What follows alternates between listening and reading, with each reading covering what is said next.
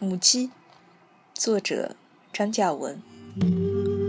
黄花母鸡领了三只小鸡到田里玩，秋谷早已经收走，闲剩着的谷庄又生出绿茵茵的禾苗，有的甚至在杨花吐穗。旁边那头水牛在慢腾腾挪动，嘴角冒着白沫。齿间叉叉有声，在他脚边不远处，一条小蛇游来，不足两尺长，比筷子粗些，黑背，银白肚皮。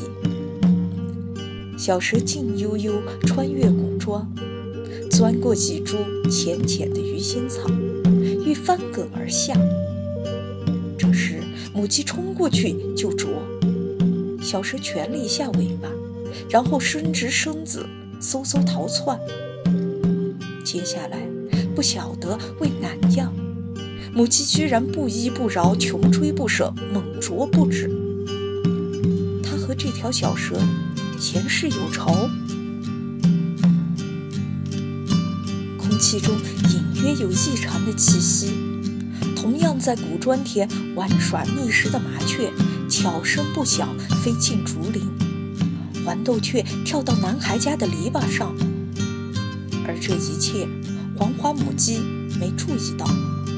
它已经追杀到第二秋天，而且拦腰捉住了小蛇。